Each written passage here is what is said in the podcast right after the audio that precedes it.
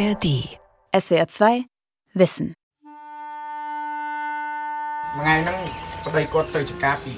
An diesem Tag ging mein Bruder zweimal hinaus auf seinen Acker. Er ging noch vor dem Frühstück los, kam mittags zurück, aß etwas, brach dann wieder auf und kam nicht wieder. Meine Schwägerin bat mich dann am späten Abend hinauszugehen und nach ihm zu sehen. So gegen 8 Uhr fand ich meinen Bruder. Er hatte sich an einem Balken des Schuppens aufgehängt. Neben dem Bruder des Toten sitzt dessen Witwe. Sie hält ein Foto ihres Mannes in den Händen. Wohlfrisierte dunkle Haare, dunkelblauer Anzug, eine weißblau gestreifte Krawatte. Die Familie gehört zu den Tampuan, eine indigene Gruppe im Nordosten Kambodschas nahe der vietnamesischen Grenze. Ihr Mann war hoffnungslos überschuldet bei LOLC, einem der führenden Mikrofinanzinstitute in Kambodscha. Das südostasiatische Land gilt als Goldgrube der Mikrofinanz. Mehr als 100 Banken und Mikrofinanzinstitute versuchen, so viele Kreditverträge wie möglich unter die 17 Millionen Einwohner zu bringen. Mikrokredite Überschuldung statt Armutsbekämpfung von Gerhard Klaas. Wir verleihen Geld an extrem arme Menschen, damit sie sich ein Einkommen schaffen können. Kleinstkredite bis 100 Dollar mit Rückzahlung in wöchentlichen Raten. Wir verlangen keine Sicherheiten. Man braucht keine Anwälte dafür. Dennoch ist die Rückzahlungsquote sehr hoch, 98 Prozent. Der bengalische Wirtschaftswissenschaftler Mohammed Yunus gilt als einer der Begründer der Mikrofinanzidee. Die Mikrofinanzierung ist sehr wichtig, weil sie es den Menschen ermöglicht, selbst Initiative zu ergreifen, ihre eigenen Fähigkeiten zu entwickeln und sich aus der Armut zu befreien. 2006 wurde Mohammed Yunus dafür mit dem Friedensnobelpreis ausgezeichnet. Doch schon damals war der Preis nicht unumstritten, weil, so die Befürchtung mancher Kritiker, auch diese Schulden Menschen zum Teil noch tiefer in die Armut führen würden. Seitdem ist die Mikrofinanzindustrie in Ländern wie Indien und Bangladesch weiter in die Kritik geraten. Seit einigen Jahren warnen Menschenrechtsorganisationen wie FIAN und Human Rights Watch nun vor den Folgen einer massenhaften Überschuldung in Kambodscha. 12 Milliarden Euro an Krediten sind dort im Umlauf. Das entspricht etwa der Hälfte des Bruttosozialprodukts des kleinen Landes. Mein Mann sagte immer, egal wie viel wir ihnen schulden, wir werden hart arbeiten. Auf den Feldern anderer Bauern und auf unserem eigenen Acker. Jetzt hat er sich das Leben genommen. Und ich weiß nicht, wie ich diese Arbeit allein schaffen soll. Trotz der harten Arbeit hatten Quagnar und ihr Mann am Essen gespart, mussten sich Geld bei Verwandten und privaten Kredithaien leihen. Nichts ließen sie unversucht, um die monatlichen Raten von 650 Dollar zu stemmen. Der gesetzliche Mindestlohn liegt bei 200 Dollar. Erst in den Monaten vor seinem Tod hatte LOLC Kambodscha dem Ehemann noch einen Kredit gewährt, der seine Schulden bei dem Mikrofinanzierer auf mehr als 18.000 Dollar verdreifacht hatte. Solche Schuldenfälle sind nur die Spitze des Eisbergs, erklärt Nali Piloj, von der kambodschanischen Menschenrechtsorganisation Likado, die in ihren Publikationen seit vielen Jahren auf die Überschuldung durch Mikrofinanzinstitute oder kurz MFI hinweist. So viele Menschen. Fast jeder in Kambodscha ist in irgendeiner Form verschuldet, mit Ausnahme der Reichen und der Eliten. Die Zahl ist riesig und die Statistiken sind inzwischen öffentlich dokumentiert. Kambodschaner, ob Familien, Frauen, Indigene oder junge Menschen, sind mit Schulden bei Banken und Mikrofinanzinstituten überfordert. LOLC Cambodia wurde ursprünglich von einer katholischen Wohltätigkeitsorganisation betrieben. Heute befinden sich die MFI im Besitz einer sri-lankischen Holdinggruppe und hat 2022 einen Gewinn von knapp 60 Millionen Dollar erzielt. Die MFI schmücken sich mit einem angesehenen Gütesiegel für Kundenschutz, einem Zertifikat von Ceres SPTF. Das Konsortium gilt als Weltmarktführer für soziale und ökologische Zertifizierung. Die Soziologin Sophia Kramer forscht seit mehr als zehn Jahren zu Mikrokrediten und ist skeptisch. Selbst wenn diese Organisationen diese Zertifizierung haben, heißt das aber immer noch nicht, dass damit wirklich gewährleistet ist, dass die Kundinnen fair behandelt werden und nicht überschuldet werden. Das zeigt auch wieder das Beispiel Kambodscha besonders deutlich, weil dort die ähm, großen Mikrofinanzorganisationen, in denen zum Beispiel eben auch deutsche Fonds und so weiter investiert sind, die meisten von ihnen haben diese Zertifizierung. Aber trotzdem gibt es eben die beobachteten Probleme von ähm, massenhafter Überschuldung. Nachdem Ende Oktober 2023 der britische Guardian einen langen Artikel über mehrere Selbstmordfälle von überschuldeten Kreditnehmern in Kambodscha veröffentlichte, kündigte Cerise SPTF an, die Zertifizierung für LOLC und weiteren kambodschanischen Mikrofinanzinstituten zu überprüfen. Auch Investoren in Deutschland, die sich als ethisch und nachhaltig bezeichnen und Mikrofinanzinstitute wie LOLC finanzieren, werben mit dieser Zertifizierung um Anleger. Etwa das Frankfurter Unternehmen Invest in Visions, die Bochumer GLS Bank und die Kreditgenossenschaft Eukokredit. Mit einer Geldanlage bei Eukocredit werden Sie Teil einer globalen Bewegung tausender gleichgesinnter Menschen und Organisationen, die ihr Geld für eine gerechtere Zukunft einsetzen. Fair investieren. Das ist die Idee hinter Eukokredit und anderen ethischen Finanzorganisationen und Banken. Kunden sollen ihr Geld anlegen und Gutes bewirken. Auch Gelder der staatlichen Kreditanstalt für Wiederaufbau KfW sind über die Microfinance Enhancement Facility bei LOLC investiert. Die Microfinance Enhancement Facility ist ein im Steuerparadies Luxemburg notierter Fonds. Mikrokredite sind zu einem gefragten Bestandteil der Entwicklungshilfe geworden. Für Sophia Kramer wenig verwunderlich. Erstens gibt es ein sehr verführerisches, anschlussfähiges Narrativ, das Narrativ der Hilfe zur Selbsthilfe. Und zweitens kann man das Ganze kostenneutral machen und sogar noch Gewinne daraus ziehen. Sich aus der Armut zu befreien, ist dann in der Verantwortung des einzelnen Kreditnehmenden. Und die müssen hohe Zinsen zahlen. In Kambodscha gibt es zwar offiziell eine Zinsobergrenze von 18 Prozent, durch Gebühren und Kommissionszahlungen sind die Kosten des Kredits in der Regel aber viel höher. Bis zu acht Prozent dürfen die Mikrofinanzinstitute laut ihrem kambodschanischen Dachverband zusätzlich erheben.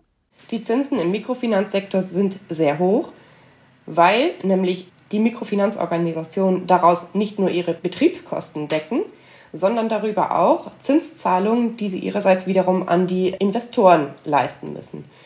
Das sind zum Beispiel ca. 9% im Fall der Microfinance Enhancement Facility. Ich beziehe mich hier auf Werte von 2019. Dadurch hat die Microfinance Enhancement Facility rund 50 Millionen US-Dollar Zinseinnahmen erhalten. Mehr als die Hälfte davon schüttet sie als Dividende aus. Also auch an die Kreditanstalt für Wiederaufbau und das BMZ. Also das Bundesministerium für wirtschaftliche Zusammenarbeit. Mehrere hundert Millionen Euro staatlicher Gelder, unter anderem aus Deutschland, stecken in kambodschanischen Mikrofinanzinstituten. Und nicht nur solche staatlichen, auch die sogenannten nachhaltigen und ethischen Investoren kassieren sechs Prozent und mehr Zinsen von den Mikrofinanzinstituten. Mit jeweils 60 Millionen gehören Eukokredit und Invest in Visions dabei zu den größten dieser Privatinvestoren in Kambodscha. Die GLS Bank hat ausschließlich bei LOLC 5 Millionen investiert. Gutes zu tun und Rendite kassieren. Dieses Versprechen geht für Soziologin Sophia Kramer nicht auf. Stellen Sie sich zum Beispiel vor, Sie investieren in einen deutschen Mikrofinanzfonds oder Sie erhalten 2% Dividende. Aber woher kommt denn eigentlich diese Dividende? Letztlich haben wir eben durch die Zinszahlung der Kundinnen eine gigantische Umverteilung man könnte sagen, etwas pauschal vom globalen Süden in den globalen Norden. Die Werbung von Unternehmen wie Invest in Visions zeichnet ein anderes Bild. Die hohen Rückzahlungsquoten von durchschnittlich 98 Prozent zeigen eindrücklich, dass es den allermeisten Endkreditnehmern gelingt, ihr unternehmerisches Potenzial zu entfalten. Richtig angewendet kann Mikrofinanz Armut reduzieren und Menschen helfen, ihren Lebensstandard aus eigener Kraft zu verbessern. Was diese optimistische Schlussfolgerung nicht aufzeigt, sind die Mühen und Entbehrungen, die viele Kreditnehmer für die Rückzahlungen auf sich nehmen müssen, zum Beispiel in Kambodscha. Nur mit einem Geländewagen kommt man von der Hauptstadt Phnom Penh in die Dörfer nahe der vietnamesischen Grenze. Über holprige Pisten geht es vorbei an Feldern, auf denen Cashewnüsse, Gummibäume, Pfeffer und das Wurzelgemüse Cassava angebaut werden. Ein Dorf in der Provinz Tabong Khmum. Aus den Lautsprechern der Schule ertönt ein Spendenaufruf für das Erntefest. Die meisten Familien im Dorf spenden. Motzang, der seinen richtigen Namen nicht nennen will und mit seiner Familie in einem einfachen Holzhaus lebt, wird nichts spenden. Er kann es sich schlicht nicht leisten. Insgesamt acht Personen leben hier, erzählt Motzang. Er selbst, seine Frau, seine Mutter und fünf Kinder im Alter von zwölf, zehn, neun, sieben und fünf Jahren. Zusammen mit seiner Frau sitzt er auf einem hölzernen Bettgestell. Vier der fünf Kinder auf Plastikstühlen daneben. 2014 habe ich mir 3000 Dollar von der Satapana Bank ausgeliehen. Das Geld habe ich vor allem in meinen Acker investiert, um dort Cassava anzubauen. Aber nach der Ernte war der Preis im Keller. Mehr als 4 Cent für das Kilo gab es nicht. Damit konnte ich keinen Gewinn machen. 2018 habe ich dann 5000 Dollar bei Amrit Microfinance aufgenommen, um den Kredit bei Satapana zurückzubezahlen. Die wussten, dass ich den anderen Kredit damit abbezahlen wollte. Dafür haben sie bei Amrit sogar eine Extragebühr kassiert. Aber danach haben die Äcker immer noch nicht genug Geld abgeworfen, um die Kreditraten bei Amrit zahlen zu können. Schließlich musste ich meinen ersten Acker verkaufen. Das war 2020. Für einen halben Hektar Land bekam er 2000 Dollar. Damit konnte er aber nur einen Teil der Schulden bei Amret abbezahlen. 2022 nahm er also einen weiteren Kredit bei Funan Microfinance auf. 7000 Dollar. Aber die monatlich 200 Dollar Ratenzahlung konnte er nicht stemmen. Der Schuldenberg wuchs immer weiter. Dann musste ich mein zweites Stück Land verkaufen. 1,2 Hektar für 6500 Dollar. Vorher waren mehrere Vertreter von Funan Microfinance in mein Haus gekommen, hatten gedroht, die Landtitel einzuklagen, die ich als Sicherheit hinterlegen musste, darunter mein Hausgrundstück. Jetzt habe ich zwar keine Schulden mehr bei den MFI, aber schon zwei meiner Äcker verloren und auch noch 2000 Dollar Schulden bei einem privaten Geldverleiher.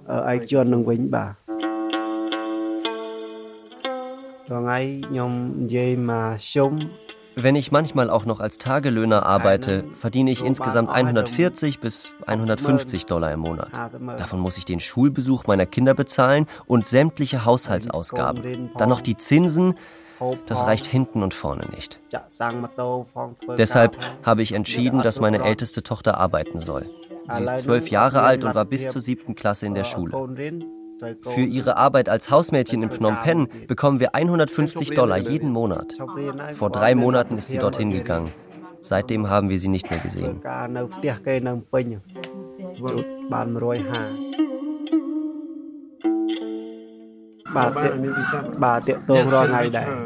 Wir telefonieren jeden Tag mit ihr.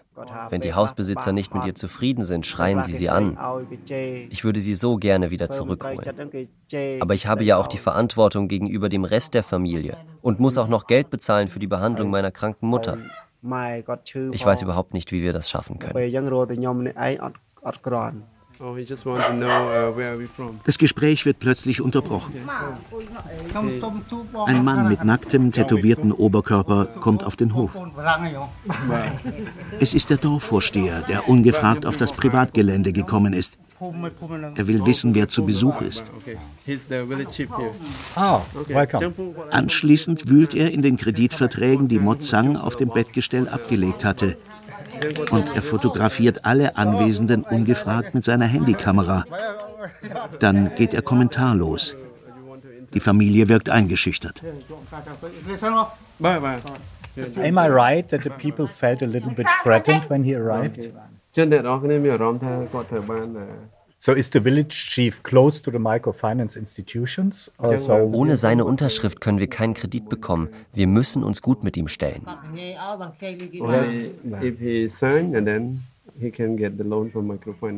Die Verschuldung bei Mikrofinanzinstituten spielt auch in den Städten Kambodschas eine zunehmend wichtige Rolle. Etwa in der Bekleidungsindustrie in der Hauptstadt Phnom Penh. Dort verdingen sich viele Menschen aus den ländlichen Regionen, vor allem junge Frauen, um die Schulden ihrer Familien abzutragen. Die meisten Fabriken sind von hohen Mauern umgeben, gekrönt mit Stacheldraht, die Tore bewacht von Sicherheitspersonal. Eine Fabrik reiht sich an die andere, kilometerweit. Während der Pandemie hatten die Fabriken geschlossen. Es gab keinen Lohn. Um die Kosten des Alltags zu bestreiten, nahmen viele Arbeiterinnen einen Mikrokredit auf. Die Branche boomte. In einer Fabrik am Rande des Industriegebiets arbeitet eine Frau, die hier Youngs Raymond heißt. Ihren richtigen Namen will sie nicht nennen. Sie ist aktive Gewerkschafterin, 38 Jahre alt und lebt mit ihren beiden jugendlichen Söhnen und ihrem seit der Covid-Pandemie arbeitslosen und kranken Mann in einem einzigen Zimmer eines Wohnblocks. Vor der Covid-Pandemie habe ich meinen ersten Kredit bei Prasak Microfinance aufgenommen. Davon haben wir uns unter anderem ein Motorrad gekauft. Aber das mussten wir dann wieder verkaufen, weil wir die Raten nicht bezahlen konnten.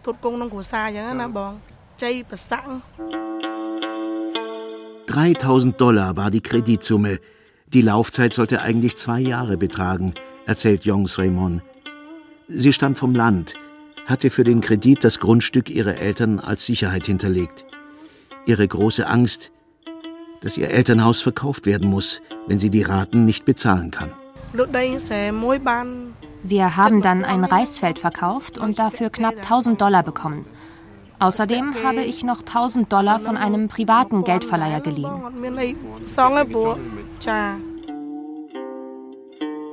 Damit war dann zwar der Mikrokredit bei Prasak abbezahlt und die Gefahr zunächst gebannt, das Elternhaus verkaufen zu müssen. Denn anders als bei Prasak musste Jongs Raymond beim privaten Geldverleiher keine Sicherheit hinterlegen. Aber dafür muss sie 200 Euro Zinsen monatlich zahlen. So lange, bis sie den Betrag tilgt, praktisch kaum zu schaffen. Die normale Arbeitszeit in der Fabrik dauert acht Stunden. Ich stehe an einem Tisch, schneide Stoffe zurecht und nähe Etiketten an. Im Moment arbeite ich jeden Tag noch zwei Stunden zusätzlich. So komme ich dann auf 240 Dollar im Monat. 200 Interest on a monthly basis? Und dann 200 Dollar Zinsen im Monat.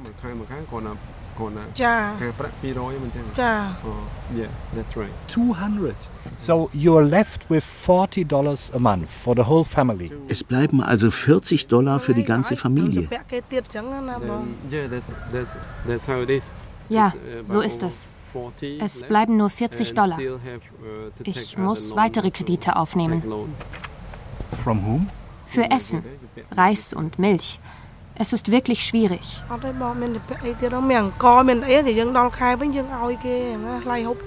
Als sie gefragt wird, ob sie manchmal am Essen sparen muss und wie oft sie, ihre beiden Söhne und ihr Mann Mahlzeiten am Tag zu sich nehmen können, kann sie nicht antworten. Sie kämpft mit den Tränen. Schichtende. Jungs Raymond steht am Werkstor. Viele grüßen die Gewerkschafterin im Vorbeigehen. Mehr als die Hälfte der 850 Beschäftigten in ihrer Fabrik hat Jongs Raymond für die Gewerkschaft gewonnen, vor einigen Jahren auch schon Streiks organisiert.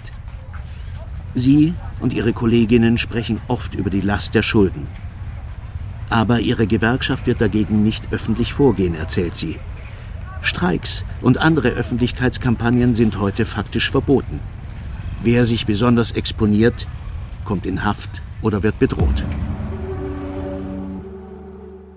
Kritische Medien gibt es kaum noch. Auch keinen funktionierenden Rechtsstaat und keine unabhängige Gerichtsbarkeit. Korruption und Vetternwirtschaft sind an der Tagesordnung. Mikrokredite würden einen Weg aus der Schuldenknechtschaft weisen, Kredithaien das Wasser abgraben, behaupten Investoren und Mikrofinanzinstitute immer wieder.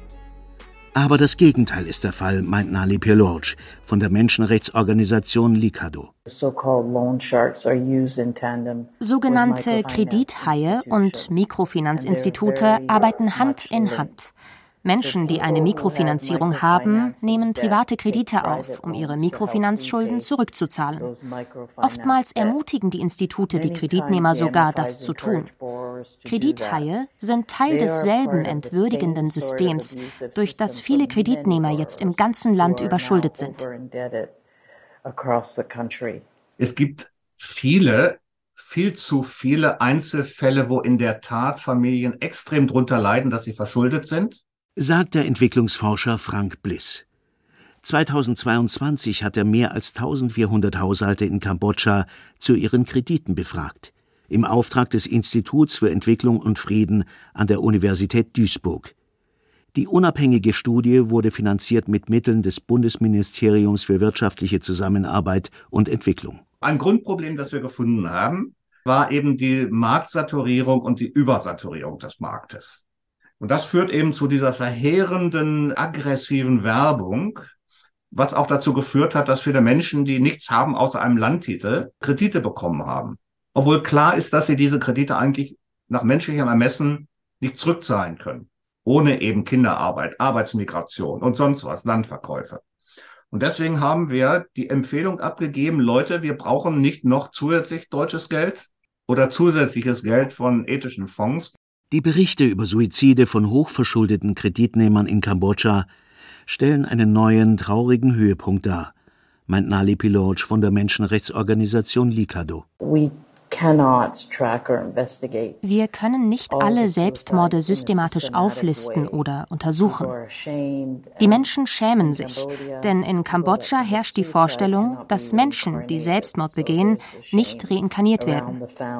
Aber einige Kunden kommen zu uns, nachdem sich Familienmitglieder umgebracht haben. Sie sagen, dass die Verzweiflung ihrer Angehörigen auf Mikrofinanzschulden zurückzuführen ist. Wenn wir diese Fälle untersuchen, stellen wir fest, dass die überlebenden Mitglieder dieser Familien nach wie vor eine erdrückende Schuldenlast haben und oft von den Instituten unter Druck gesetzt werden. Wir haben bereits Investoren und andere Akteure in Deutschland, in Europa und den USA über schuldenbedingte Selbstmorde informiert. SWR 2 Wissen hat bei einigen Investoren nachgefragt und auch beim Bundesministerium für wirtschaftliche Zusammenarbeit und Entwicklung. Das BMZ hat geantwortet Anschuldigungen zu einzelnen Suizidfällen durch verschuldete KreditnehmerInnen von Banken bzw. Mikrofinanzinstituten mit Beziehungen zu Geschäftspartnern des BMZ wurden dem BMZ Ende Juli 2023 zugetragen. Aufgrund dieser Anschuldigungen hat das BMZ die KfW angewiesen, sich für den sofortigen Stopp einer Herausgabe von zusätzlichen Kreditlinien einzusetzen Ähnlich äußerte sich die GLS Bank, die keine weiteren Mittel mehr in den kambodschanischen Mikrofinanzsektor investieren will. Die Unternehmen Eukokredit und Invest in Visions wollten sich gegenüber dem Autor dieser Sendung nicht zu den Suiziden äußern. Mitte November veröffentlichte Eukokredit allerdings eine Stellungnahme. Zum jetzigen Zeitpunkt sind die Fälle noch nicht von unabhängiger Seite untersucht worden, sodass wir diese Frage nicht beantworten können.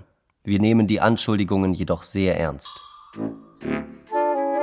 Zu den Partnern von Eukokredit gehören drei der sechs größten Mikrofinanzinstitute in Kambodscha.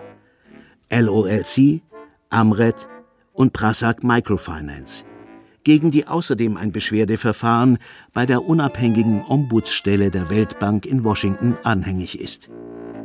LOLC und Amret arbeiten auch mit Invest in Visions zusammen. Die Vorwürfe Ihre Vergabepraxis von Mikrokrediten führe unter anderem zu Landverlust und Kinderarbeit. Alle beschuldigten Mikrofinanzinstitute weisen die Vorwürfe zurück. Sie würden sich an die bestehenden Regularien der Zentralbank in Kambodscha halten und an zertifizierte Kundenschutzrichtlinien, heißt es im Bericht der Ombudsstelle. Die Mikrofinanzkrise in Kambodscha ist heute die sichtbarste, aber gewiss nicht die einzige, meint die Soziologin Sophia Kramer. Zum einen gab es in der Vergangenheit ähnliche Krisen und äh, zum anderen gibt es heute deutliche Hinweise auf eine Überschuldungsproblematik auch in anderen Ländern.